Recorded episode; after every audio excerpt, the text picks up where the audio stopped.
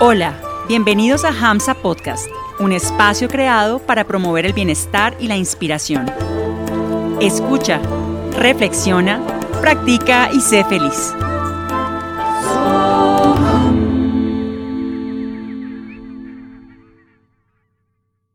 Hari Om, bienvenidos y bienvenidas una vez más a Hamsa Podcast. Estamos muy felices de poder seguir compartiendo con ustedes aquí las enseñanzas y las diferentes prácticas del yoga. Y como ya saben, en este mes nos hemos querido enfocar en las enseñanzas de nuestro maestro Swami Shivananda sobre el tema el poder del pensamiento. En los capítulos anteriores, el pasado y el antepasado, hemos venido haciendo una lectura textual de uno de los libros más famosos y más profundos de Swami Shivananda, titulado El pensamiento y su poder, el cual hemos también dejado aquí en el link que encuentran en la descripción de este capítulo, eh, en versión PDF en español completa, para quienes se interesen en profundizar sobre este tema, altamente recomendado que lo hagan, eh, pueden remitirse allí al texto y, leerlo directamente. Estamos acá haciendo simplemente la lectura de algunos de los subtítulos de cada capítulo eh, para mantener los episodios de Hamza concretos. Muy bien, entonces eh, en los capítulos anteriores hemos venido hablando sobre la naturaleza y las cualidades de los pensamientos.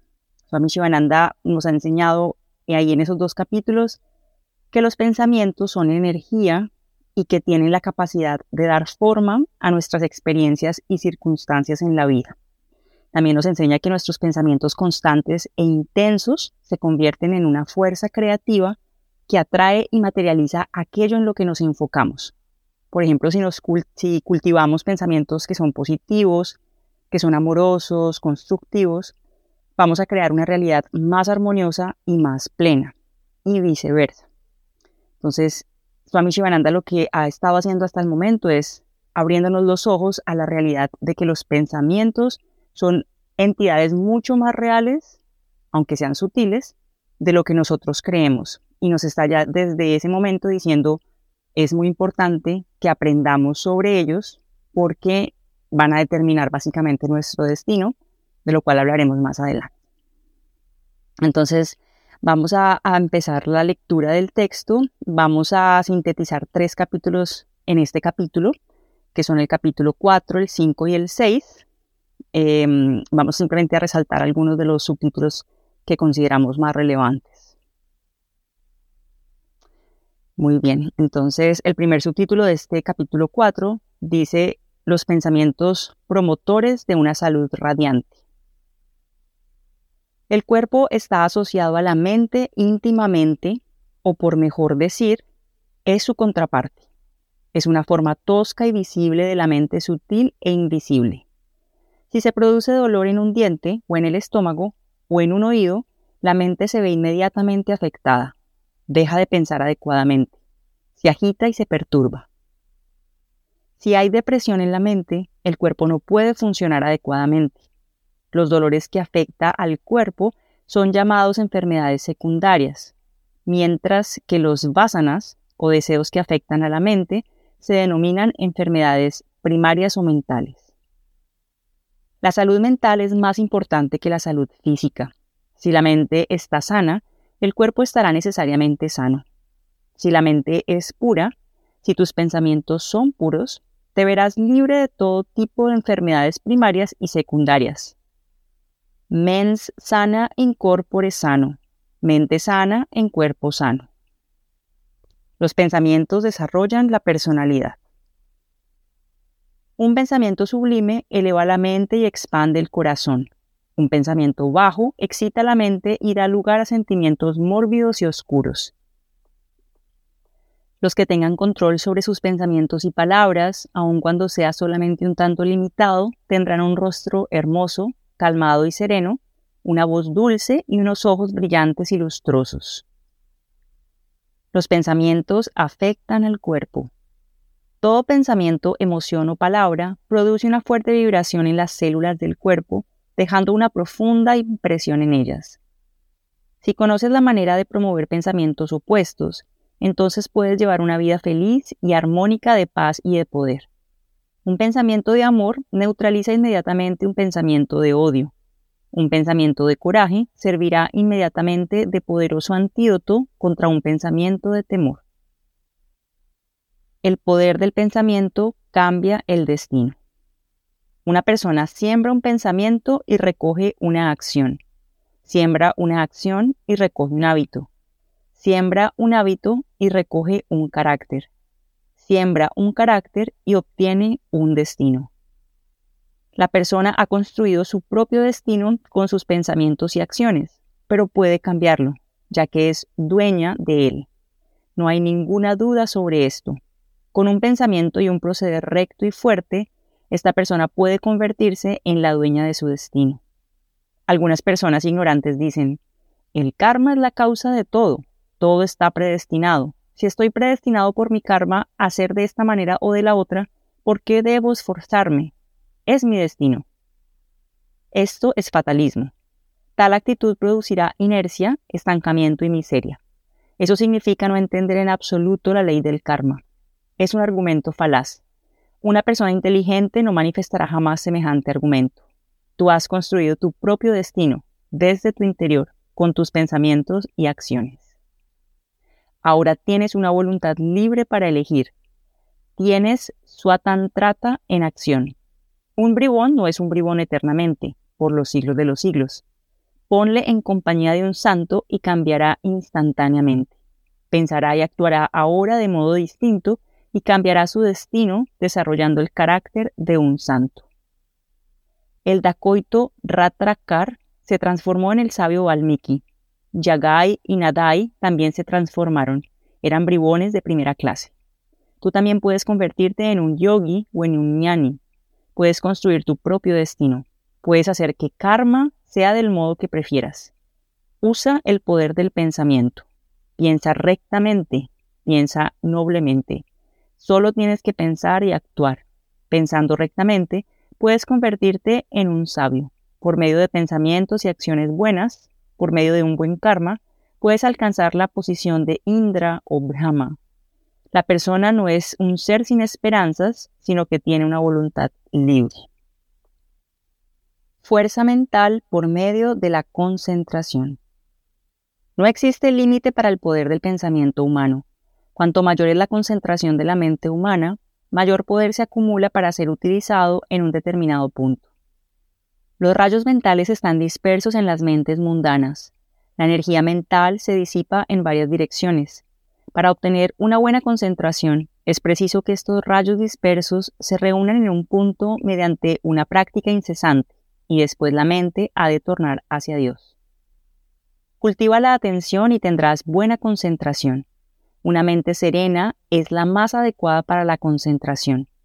Mantén tu mente serena, sé siempre alegre, Solamente así podrás concentrarte. Sé regular en tus prácticas de concentración. Siéntate siempre en el mismo lugar, a la misma hora. El celibato, pranayama, la reducción de los deseos y actividades, el desapasionamiento, el silencio, la reclusión, la disciplina de los sentidos, el control de la cólera, el dejar de leer novelas y periódicos y de asistir al cine constituyen grandes ayudas para la concentración demasiado ejercicio físico, comer y hablar en exceso, mezclarse en demasía con personas mundanas, caminar mucho y ser demasiado indulgente con el sexo son grandes obstáculos para la concentración. Fortaleza mental por medio de la fuerza de voluntad. Todo pensamiento sensual rechazado, toda tentación resistida, toda palabra punzante contenida, toda noble aspiración estimulada, ayuda a desarrollar la fuerza de voluntad o fuerza del alma y aproxima más y más al objetivo final. Sintiéndolo con fuerza, repite mentalmente, mi voluntad es poderosa, pura e irresistible. Om, om, om. Puedo conseguir cualquier cosa con mi voluntad. Om, om, om. Tengo una voluntad invencible. Om, om, om. La voluntad es la dinámica de la fuerza del espíritu. Cuando opera, todos los poderes mentales, tales como el poder del juicio, el poder de la memoria, el poder de captación, el poder de la conversación, el poder de razonar, el poder de la discriminación y el poder de la reflexión e inferencia, todos sin excepción se activan al instante. La voluntad es el rey de los poderes mentales. Cuando son puros e irresistibles, el pensamiento y la voluntad pueden conseguir maravillas. La voluntad se debilita y desvirtúa con las pasiones vulgares, el amor a los placeres y el deseo. Cuanto menor es el número de deseos, más fuertes son el poder del pensamiento y la voluntad. Cuando la energía sexual, la energía muscular, la cólera, etc., se transforman en fuerza de voluntad, puede decirse que están controladas. No hay nada imposible sobre la tierra para una persona con determinación y voluntad de hierro. Cuando abandona el viejo hábito de beber, café, uno ha controlado hasta cierto punto el sentido del gusto, ha destruido un vasana, una impresión profunda, y ha eliminado la atracción que sentía por él. A medida que uno se libere de la necesidad de procurarse café, así como el hábito de tomarlo, obtendrá cierta paz. La energía envuelta en el deseo por el café, que agitaba la mente, es transformada en fuerza de voluntad, y si se, se conquistan 15 de tales deseos, la fuerza de voluntad será 15 veces más poderosa y además, esta conquista, al fortalecer la voluntad, se convierte en una ayuda para conquistar otros deseos. Serenidad en la mente, tranquilidad, alegría, fortaleza interna, capacidad para resolver cometidos difíciles, éxito en todas las empresas, poder de influir a otras personas, una personalidad dinámica y magnética, un aura radiante en el semblante, ojos brillantes, mirada fija, voz poderosa, porte magnánimo, naturaleza inflexible, ausencia de temor, etc., son algunos de los síntomas o signos que indican que la voluntad se está fortaleciendo. Sobreponte a los pensamientos sombríos. Observa muy cuidadosamente todos tus pensamientos. Supongamos que te ves asaltado por pensamientos sombríos. Experimentarás depresión. Toma una pequeña taza de leche o té. Siéntate con calma. Cierra los ojos. Busca la causa de la depresión y trata de erradicarla. El mejor método de sobreponerte a los pensamientos sombríos y a la consecuente depresión es pensar en cosas que te inspiren. Recuerda una vez más que lo positivo siempre se impone a lo negativo. Es una ley de la naturaleza muy efectiva. Ahora piensa intensamente en lo opuesto a tus pensamientos sombríos. Piensa en esas cosas que elevan la mente. Piensa en la alegría. Imagina las ventajas de la alegría. Siente que estás realmente en posesión de esa cualidad. Una y otra vez, repite mentalmente la fórmula. Om, alegría. Siente Estoy muy alegre. Comienza a sonreír y a reír varias veces. Canta. A veces es muy beneficioso para elevarte rápidamente. Cantar es muy beneficioso para sacudirte la depresión.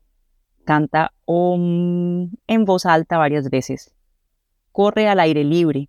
La depresión se desvanecerá pronto. Este es el método de los Raya Yogis. Es el método más fácil. El método de sacudirse la depresión utilizando la voluntad exige un gran esfuerzo, pero es el más eficaz. Requiere una gran fuerza de voluntad.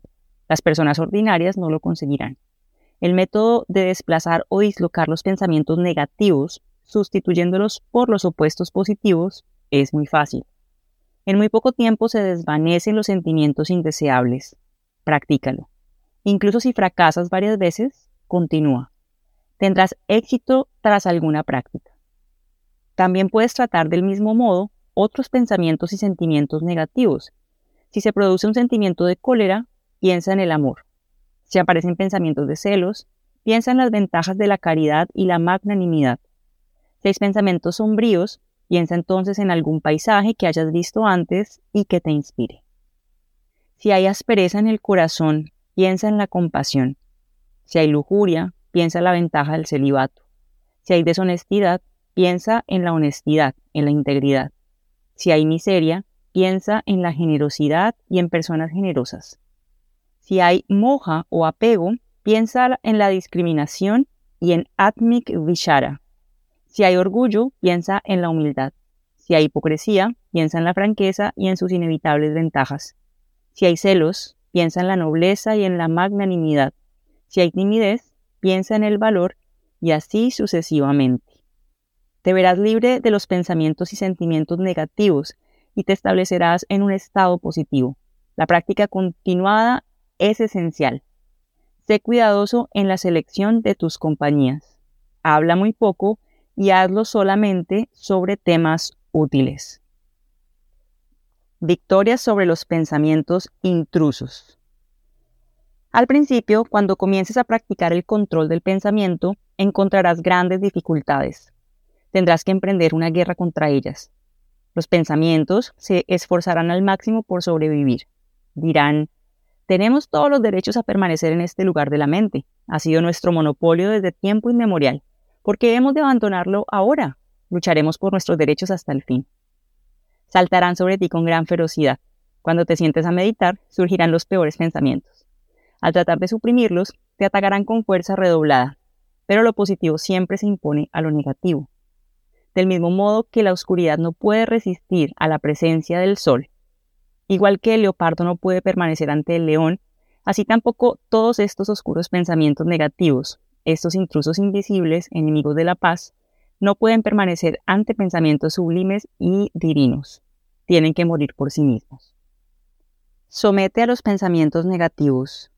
Aprende a someter, purificar y ordenar todos tus pensamientos. Lucha contra los pensamientos negativos y las dudas. Deja que fluyan a ti, desde todos los ángulos, pensamientos sublimes y divinos. Los pensamientos de depresión, fracaso, debilidad, oscuridad, dudas, temor, etc., son pensamientos negativos. Cultiva pensamientos positivos de fortaleza, confianza, valor, alegría. Los pensamientos negativos desaparecerán. Llena la mente de pensamientos divinos por medio de yapa, repetición de mantras, oración, diana o meditación y el estudio de libros sagrados. Sé indiferente a todos los pensamientos negativos. Pronto pasarán. No luches contra ellos. Pide a Dios fortaleza. Lee la vida de los santos. Todos los devotos han pasado por trances similares. Por lo tanto, anímate. Acumula pensamientos que inspiren. El objeto de la vida es el logro de la conciencia divina. Este logro es la constatación de que la persona no es este cuerpo perecedero, ni esa mente variable y finita, sino el puro y siempre libre Atman, el alma. Recuerda siempre este pensamiento lleno de inspiración.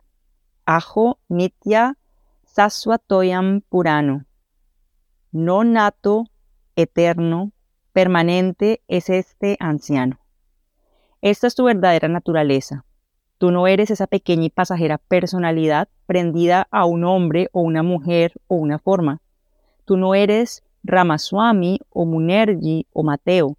Simplemente has caído en esa pequeña ilusión por accidente a causa de alguna nube pasajera de ignorancia. Despierta y constata que eres el Atman puro. Hay otro pensamiento maravilloso en los Upanishads de gran inspiración. Isa Vasyamidam Sarvam. Todo lo que contiene el universo palpita con la vida del Señor. Sonríe con las flores y la hierba verde sonríe con los arbustos, helechos y ramas. Cultiva amistad con todos los vecinos, perros, gatos, vacas, seres humanos, árboles, en resumen, con todas las criaturas de la naturaleza. Tendrás una vida perfecta y rica. Pensamientos bajos y desarrollo moral. Los pensamientos incontrolados son la raíz de todos los males. Todo pensamiento es en sí mismo extremadamente débil porque la mente está generalmente distraída por incontables y siempre variables pensamientos. Cuanto más se sujetan los pensamientos, más se concentra la mente y consecuentemente gana más fortaleza y poder. Destruir los pensamientos bajos y nobles requiere una labor paciente. El mejor método y el más rápido es el cultivo de pensamientos sublimes. La persona mundana, ignorante de las leyes del pensamiento, se convierte en presa de todo tipo de pensamientos insanos, odio, cólera, venganza, lujuria y desarrolla una voluntad débil y un poder de discriminación deficiente, haciéndose esclava de los sutiles y adversos trabajos de la mente. El mejor método para obtener poder mental es cultivar pensamientos sublimes, nobles y buenos y con su ayuda controlar los pensamientos bajos y mundanos que disipan, distraen y diversifican. Cuando un mal pensamiento incomoda la mente, el mejor modo de conquistarlo es ignorarlo. ¿Cómo podemos ignorar un mal pensamiento? Olvidándolo. ¿Cómo podemos olvidarlo? no consintiéndolo otra vez y no cavilando sobre él. ¿Cómo podemos impedir que la mente lo consienta de nuevo y cavile sobre él? Pensando en algo muy interesante, algo sublime e inspirador. Ignora, olvida, piensa en algo que inspire. Esta triada constituye el gran sadhana o práctica espiritual para establecer soberanía sobre los pensamientos bajos. Hariom Tatsat. Muy bien, hemos terminado aquí el capítulo sexto. Ya vamos más o menos en la mitad del libro. Y en el próximo episodio estaremos compartiendo con ustedes el capítulo 7 que contiene métodos positivos para el control mental. Muy práctico. Esperamos que sigan teniendo una semana llena de inspiración, llena de pensamientos positivos. Y nos vemos el próximo jueves, como siempre, en nuestro canal de podcast. Hariom Tatsat. Gracias por permitirnos acompañarte hoy y por regalarte este espacio de escucha, práctica y reflexión. Síguenos en redes sociales. Que tu vida vibre siempre con mucha inspiración.